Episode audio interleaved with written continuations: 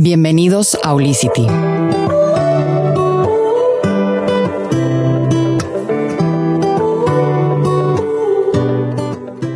Cuando me puse a ver el tema que vamos a abarcar el día de hoy, dije, madres, a todos nos pasa esto.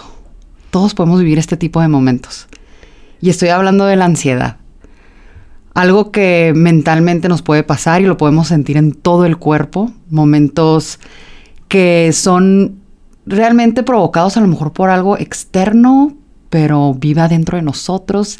Y por eso quise invitar a la psicóloga Daniela Ortiz. Ella es máster en terapias contextuales y mindfulness. Dani, ¿cómo estás? Muy bien, muchas gracias, Nicole. Y vamos a, a abarcar este tema de la ansiedad para que durante el podcast tú estés pues concientizando si te pasa, cuando te pasa, y que sepas cómo el mindfulness y terapias como los que ofrece la psicóloga Dani nos pueden ayudar a todos. Toda su información está en www.holicity.mx y al final del podcast nos va a explicar sobre sus talleres, todo lo que ella nos ofrece, pero ahorita vamos a adentrar en el mundo del mindfulness y conocer cómo este servicio tan maravilloso, holístico para el ser humano, nos puede funcionar en este tipo de momentos. Mi primera pregunta, Dani, ¿cómo podemos identificar en el mundo real que estamos viviendo cuando estamos teniendo un momento de ansiedad? Esa pregunta está bien padre. Porque justo es el objetivo de mindfulness, ¿no? Ponernos conscientes. Mindfulness es la conciencia que aparece al poner atención a propósito al momento presente, sin juzgarlo y sin intentar cambiarlo. Y te digo toda esta definición porque va a ir saliendo como en distintos momentos de la plática.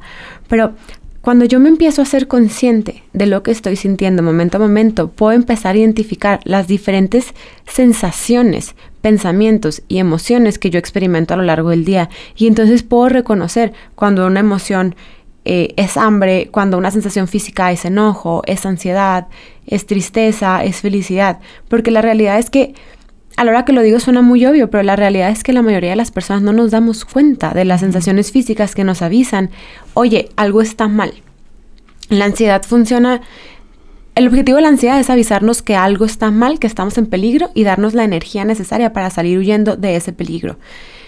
Pero la mayoría de las personas no nos damos cuenta de esos peligros porque los peligros han cambiado, ya no son como eran en la prehistoria que era te van a comer o te va a llegar una helada, ¿no? Ahora los peligros son eh, la fecha límite de tu trabajo, la pelea con tu marido, etc. Y los humanos se nos ha olvidado cómo darnos cuenta de esos peligros.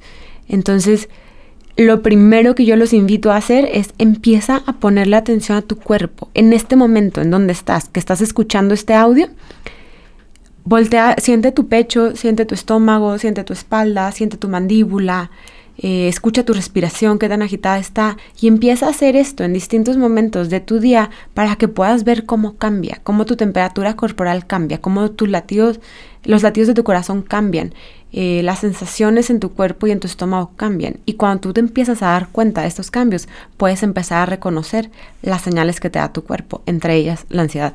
Ok, y Ahorita decías la parte de, de que pues te empiezas a reconocer en un momento como el, el, el que está ahorita una persona escuchándonos. Pero, ¿cómo poderlo identificar? ¿Hay algún síntoma cuando en momentos reales de ansiedad podamos identificar, ah, ok, esto es ansiedad? O sea, por poderle poner un nombre. ¿Hay síntomas? Sí. En general, la mayoría de las emociones como mm, tienen correlación entre los síntomas que, experimentamos físicamente, pero algo bien claro que es ansiedad es taquicardia, presión en el pecho, la mandíbula apretada, bolas en la espalda, el dolor en el cuello, em, por ejemplo... Pensamientos. Pensamientos, claro. Em, los experimentamos de diferente manera, pero te invito igual a poner atención en la velocidad de tus pensamientos. Mm. Muchas veces cuando estás pensando, pensando, pensando, pensando, pensando, pensando, pensando, pensando, pensando, y como que no alcanzas a terminar una tarea porque tu mente está cambiando, es cansadísimo. Usualmente es ansiedad. Y muchas veces no nos damos cuenta porque también la ansiedad como característica de personalidad está muy, muy premiada en la sociedad, ¿no? Una persona que tiene esta cantidad de pensamientos y los sabe manejar, usualmente tiene buenos resultados laborales, em, tiene bien acomodada su casa, tiene muy limpia su casa, tiene mucho éxito económico, laboral, entonces es premiado, pero no te estás dando cuenta de todas las otras áreas de tu vida que se están quedando de lado porque tú estás haciéndole caso a todo lo que te viene en la mente. Ok. Y ahorita que empezamos a hablar de los pensamientos, para el mindfulness, o sea, existe, voy a poner mi mente en blanco, los pensamientos son negativos, hay que deshacernos de ellos. ¿Cuál es el tabú que tenemos acerca de los pensamientos y qué tabús te llegan a ti, que tus pacientes te llegan a decir de que ya no quiero pensar? ya no quiero pensar es algo que hasta yo he dicho, ¿no? y lo sigo diciendo de broma. Eh, cuando la gente llega conmigo a aprender mindfulness, eh, bueno, a veces llegan a terapia, a veces a, aprender mindfulness, ¿no? Y muchas veces lo, lo que me dicen es, es, que a mí la meditación no me funciona porque yo no podido poner la mente en blanco. Y entonces les digo, es que nadie puede. Es que es imposible poner la mente en blanco. Inténtalo. Quien nos esté escuchando, por favor, inténtenlo. No lo van a lograr por un largo periodo de tiempo. A lo mejor por un tiempo limitado, sí, pero tarde o temprano la mente va a pensar. El objetivo de la mente es pensar. Es pensar qué tengo que hacer, qué tengo que comer. Es, es como planeamos. Es nuestra planeación, es nuestro control, ¿no? Es como decirle, pedirle a los pulmones que dejen de respirar. Es quitarle su objetivo. Claro, qué buen ejemplo. Entonces no lo vamos a poder lograr. Lo que yo, lo, bueno, más bien lo que se busca transmitir con mindfulness es aprender a tener una relación más sana con mis pensamientos para que no me abrumen, para que no les tenga que hacer caso a todos, para que no le crea los juicios buenos y malos que me va poniendo, para que no, para que no le haga atención a todas las reglas y órdenes que me va, dan, que me va dando y que me generan un chorro de ansiedad porque a veces la mente no tiene dimensionado el tiempo que tarda manejar o el tiempo que te tardas en hacer una planeación. O, la mente nada más quiere que lo hagas. Y pues hay que sincronizarla con el cuerpo, ¿no? Y esos pensamientos que van llegando a nosotros eh, tienen un inicio. O sea, fuimos programados y por eso pensamos de esa manera. Y podemos decir de que, ah, es que con razón estoy pensando así porque pues es que mi mamá le hacía así. Entonces, cuando empiezas como que a ser analítico sobre tus pensamientos, ¿cómo podemos llegar a, a ver qué pensamientos son favorables y cuáles son desfavorables? ¿Sabes? Ok. Eh, definitivamente tus pensamientos están formados por tu estilo, por tu experiencia de vida. Okay. Porque cuando nacemos somos como un lienzo en blanco, ¿no? Y vamos aprendiendo cosas que obviamente te enseñan tus papás. Entonces, tarde o temprano vas a ver cualidades o características de personalidad de tus papás en ti. O la forma de ser de tus papás va a haber marcado como tú eres, de manera consciente o inconsciente, ¿no? Mm, en, en esta parte de lo favorable y lo desfavorable es siempre tenemos que saber en base a qué. Cuando hablamos de favorable y desfavorable, ¿realmente es un juicio? Em, y, el, y a la hora que emitimos un juicio, pues es desde mi perspectiva, ¿no? Entonces lo que puede ser favorable para mí puede que no lo sea para ti. Partiendo de ahí, de a dónde quiero llegar, y también esto lo descubrimos con mindfulness y desde las terapias contextuales le llamamos valores, yo elijo el camino que quiero para mi vida, los valores o aquellas cualidades que le van a dar sentido a mi vida. Entonces, cuando mi mente me da una orden o cuando aparece un pensamiento, yo tengo que poder notarlo dentro de mí y entonces elegir si ese pensamiento o esa orden a la hora que yo la ejecute me va a acercar a la, al tipo de vida que yo estoy planeando con mis valores o si me va a alejar de esa vida. La cosa es que normalmente no nos damos cuenta que pensamos. Nada más cuando ya estamos sobrepensando, ¿no? Pero no nos damos cuenta de todas las todas las órdenes que nuestro cerebro nos da día a día. O sea, cada cosa que haces es una decisión que, tus, que tú tomaste, consciente o inconsciente. Y lo que busca mindfulness es que la tomes consciente, para que entonces sea una acción comprometida con tus valores. Está increíble, eso es como, pues es la parte donde se dice que tu vida está hecha en base a las decisiones que haces en diferentes momentos. Entonces, si tú estás viviendo una vida que no está al 100% a lo que tú estás satisfecha, pues mejor vete al origen, que estás decidiendo, ¿no? O sea, se puede decir así. Sí. Y ahorita que decía sobre la saturación de pensamientos y que estamos a mil por hora, hay niveles de ansiedad en los que, eh, bueno, pues ay, a mí no me pasa tan cabrón, ¿sabes? Pero hay niveles de ansiedad en donde, en donde pues hay que poner atención en dónde estamos. Sí, eh, justo la semana pasada llegó una niña nueva a terapia y me decía, es que yo no tengo ansiedad. A mí la gente me dice que tengo ansiedad y no es cierto, porque yo conozco gente con ansiedad que está encerrada en su casa y no puede salir porque tiene miedo a chocar, ¿no? Y yo veía a esta niña y decía, pues tiene todos los síntomas de ansiedad. Pero a la hora que volteo y veo su, lo que para ella es ansiedad, pues claro que no tiene, porque ella sí puede salir de su casa, ¿no? Entonces, sí, sí hay diferentes manifestaciones de la ansiedad. No me gusta ponerle grados porque al final es un juicio, es yo estoy mejor que tú y nos trata de eso, pero sí, sí hay distintos grados. Al final la, ansiedad es algo bueno, ¿no? Si te hablaba hace rato de la prehistoria, cuando, si un cavernícola escucha el rugir de un tigre y no siente ansiedad, se va a quedar parado, inmóvil, tarde o temprano va a llegar el tigre y se lo va a comer. Entonces necesitamos sentir la ansiedad para tener adrenalina en el cuerpo, tener la fuerza, que mi, mi corazón lata más fuerte para que tenga la sangre corriendo y el cerebro oxigenado y los sentidos agudizados para llegar a un punto en el que ya no sea factible que me coma un tigre, ¿no? Entonces la ansiedad es buena. El problema es que hoy en día, como sociedad, los peligros han han cambiado, ¿no? Ya no te va a comer un tigre, o sería muy raro que te comiera un tigre. Tenemos peligros mucho menos claros y tangibles. Y entonces la ansiedad te avisa, oye, tienes un, peligro, ¿no? Digamos, el peligro es tengo que entregar mi trabajo final de la carrera y pues estoy bien atrasada. O el peligro es me la he estado pasando, me la he estado, me he estado peleando con mi esposo muchísimo, no quiero llegar a mi casa. O X o Y. Y entonces tu ansiedad te avisa. Cuando tú tienes un manejo adecuado de tu ansiedad, tú puedes escucharla y entonces decir, a ver, en este momento estoy nerviosa, no quiero llegar a mi casa, mi mente me dice, eh, habla a tus amigas y vete a pistear para que cuando llegues ya no veas a tu marido. Y entonces yo elijo, en base a mis valores, yo elijo eh, para que a, la hora que llegue a casa, quedarme en el carro cinco minutos, hacer una pequeña meditación, llegar a casa, darle un abrazo a mi esposo, que yo sé que libera oxitocina y que yo sé que me va a hacer sentir bien y que va a generar como un, un lazo entre nosotros. Y entonces trato de estar con él y entonces cuando surge el momento de pelea, porque si ha estado surgiendo, va a volver a surgir, elijo reaccionar de una manera distinta a las que he reaccionado las veces anteriores. Mm. Esto es lo que me permite la ansiedad cuando la puedo manejar. Pero si no la puedo manejar, si no me estoy dando cuenta de estos pequeños avisos, esa ansiedad va a empezar a escalar. Y entonces al rato eh, puede llegar a ser insomnio o exceso de sueño o falta de motivación o gastritis o dolores de espalda o torceduras o al grado que puede ser un ataque, ataques de ansiedad, ¿no? También los ataques de ansiedad tienen niveles, van escalando. Puedes empezar con una vez cada 15 días y a veces llegan al consultorio con 3 o 4 o 5 o 6 ataques al día, ¿no? Tenemos gente que no tiene los ataques de ansiedad tal cual, es decir, las palpitaciones cardíacas, la gastritis, el miedo a morirte, no lo, no lo experimentan como tal, pero si tienen esta sensación de todo es peligroso, me quedo en mi cama, ¿no? He tenido pacientes que literal han vivido años en su cama, o sea, literal, sin bañarse, porque es peligroso en su mente bajarse, ¿no? Entonces, tienen muchísimas manifestaciones diferentes.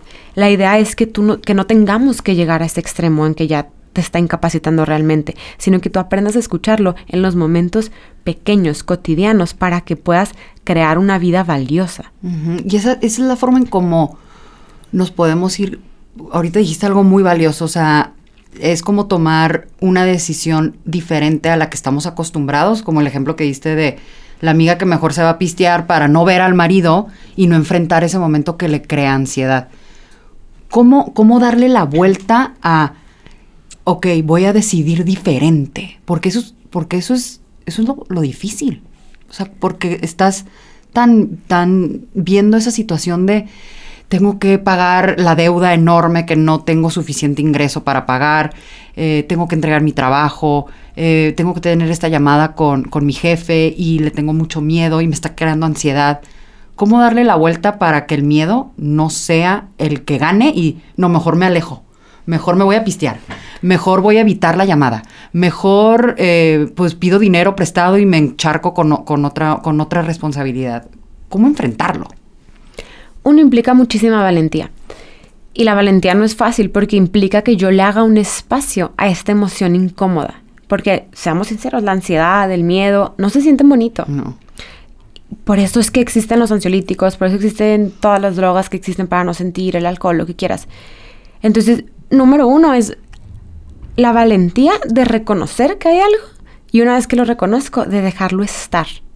Porque si te fijas, todo lo que hacemos siempre es, ya no quiero sentirme triste, ya no quiero sentirme enojado, ya no quiero sentirme ansioso. Es, tu cuerpo te está avisando a través de estas emociones incómodas que hay algo en tu vida que no te está funcionando. Entonces, cuando tú te atreves a escuchar lo que te dice tu cuerpo, entonces tiene muchísimo sentido que vas a que sí, ahorita se va a sentir feo lo que estoy experimentando, pero me va a brindar a lo que es mucho más valioso.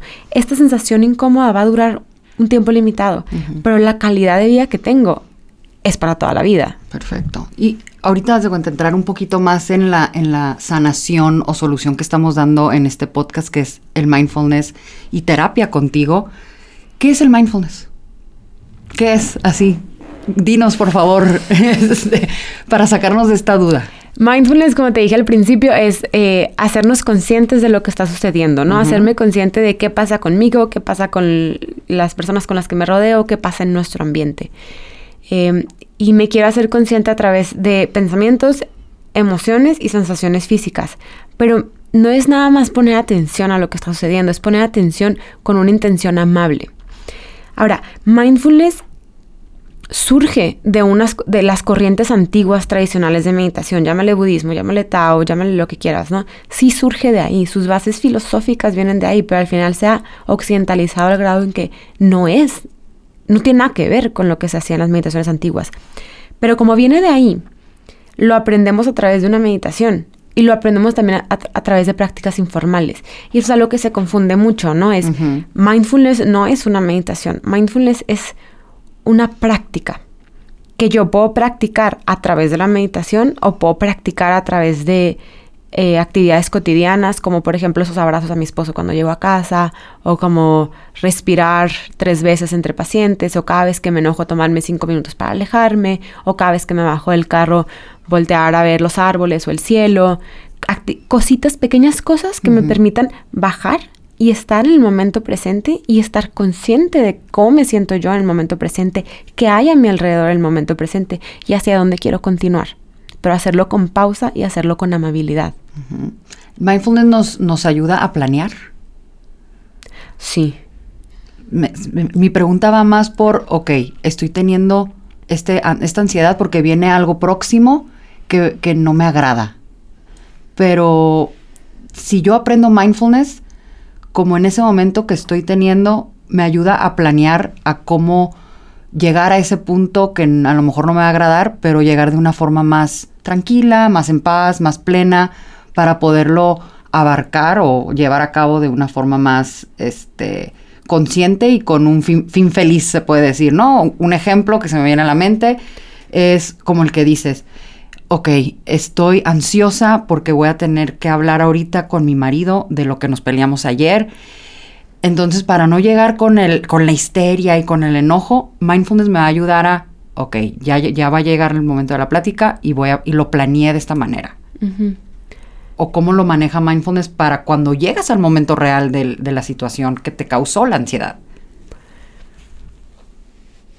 La cosa con mindfulness es, si te fijas en la, definición de mindfulness hablamos del momento presente. Y cuando la gente escucha esto, eh, seguramente que no están escuchando, les, les pasó algo similar, es entonces ya no puedo ver el futuro. Y no se trata de eso, o sea, sí nos permite planear. De hecho, nos permite planear de una manera mucho más amable, pero también de una manera mucho más flexible. Porque te vas a dar cuenta que existe algo que le llamamos la fantasía del control. Y es esta sensación de que yo puedo controlar lo que sucede a mi alrededor, cuando realmente no. Yo no puedo controlar cómo reacciona mi esposo, cómo reacciona mi jefe, no puedo controlar si hubo un accidente camino al trabajo, etcétera, ¿no? Entonces, cuando mindfulness nos hace nos hace conscientes de que realmente no tenemos tanto control sobre lo que sucede en el mundo más que de lo que yo hago físicamente. Entonces, sí puedo tener una planeación, pero como también con mindfulness estamos trabajando a la par la amabilidad y hacer las cosas de una manera tierna, suave, con compasión. Entonces, a la hora que yo tengo esta, o sea, si hago una planeación de qué es lo que le voy a decir a mi marido, como en este caso, y a la hora que me presento, estoy abierta a las posibilidades que puedan surgir en base a cómo reaccione mi marido, independientemente de la planeación que yo tenga. Ya, está increíble eso. O sea, eso es, eso es como una consecuencia de haber aprendido mindfulness, ¿no? Ajá, eres flexible. Ajá. Entonces es una planeación flexible, porque si no tienes una planeación vas a llegar, es como ir a la guerra sin fusiles, ¿no? O sea, tienes que saber qué quieres, cómo lo quieres, pero estar abierta a ver qué pasa. ¿Y qué factor juega el amor en todo esto? Todo. Ay, me dio ganas de llorar no de sentarlo. Em, uno, uno, el autor principal de, la terapia de aceptación y compromiso, que es parte de las terapias contextuales, eh, dice, el amor no lo es todo el amor es lo único. O sea, tú no puedes hacer mindfulness y tú no puedes hacer terapia y tú no puedes hacer una vida plena si no tienes amor de por medio. Se nos olvida el amor. Muchísimo. Fíjate cómo habla la gente. Tengo que llegarle a hacer de comer a mi esposo, tengo que entregar el trabajo, tengo que hablar con mi jefe, tengo que ir a grabar. A ver, no, no tienes que hacer nada más que comer y respirar. Todo lo demás es opcional. Entonces, ¿Para qué estás eligiendo llegar a cocinar o ir a la entrevista o a enviar ese trabajo o hablar con tus amigas? Porque algo te va a brindar. Y cuando recuerdas que tú estás eligiendo eso para tu vida, recuerdas que lo estás haciendo con amor. Qué bonito eso. Entonces, yo creo que un, ejercicio que nos podemos llevar es eh, ver cuántas veces al día decimos tengo. ¿Tengo qué? Sí. ¿No? ¿Tengo qué? Y de, hecho les invito, les invito a que lo practiquen. ¿Cuántas veces al día estoy diciendo tengo que? Y que trates de recordar para qué tendrías que hacer eso, ¿no? Y entonces, cuando ya tienes un para qué, elegir hacerlo. Cambiar el tengo por el quiero. Ajá, y ahí es donde encuentras el amor. El amor, el sentido, los valores. Ay, qué increíble. Dani, platícanos de tus talleres. De mis talleres, ok. Eh, en la clínica, en Centro de Psicología Contextual y Mindfulness Guadalajara, tenemos eh, terapeutas individuales para parejas, familias, adultos, niños, em, todo desde las terapias contextuales, obvio. Y específicamente, más o menos cada mes y medio cambia, ¿no? Pero aproximadamente cada mes y medio tenemos grupos nuevos que se abren de mindfulness. Mindfulness, te estoy diciendo, es una práctica, es una práctica que surge de corrientes antiguas. Sin embargo, hay muchísimas formas de practicar mindfulness. Eh, dos que te puedo decir que yo conozco y que yo practico son eh, mindfulness para reducción del estrés, que es el que seguramente la mayoría de las personas conocen. Es el de John Kabat-Zinn. O sea, busca en Google mindfulness, te va a salir John Kabat-Zinn. Eh, y está el Zen Mindfulness, que es eh, mucho más apegado a las corrientes antiguas, pero al mismo tiempo está mucho más apegado a la terapia dialéctico-conductual, que también es una terapia de tercera generación. Esa no la trabajo yo. Estas, yo, en los programas que nosotros tenemos, es una integración de estas dos formas distintas de hacer mindfulness.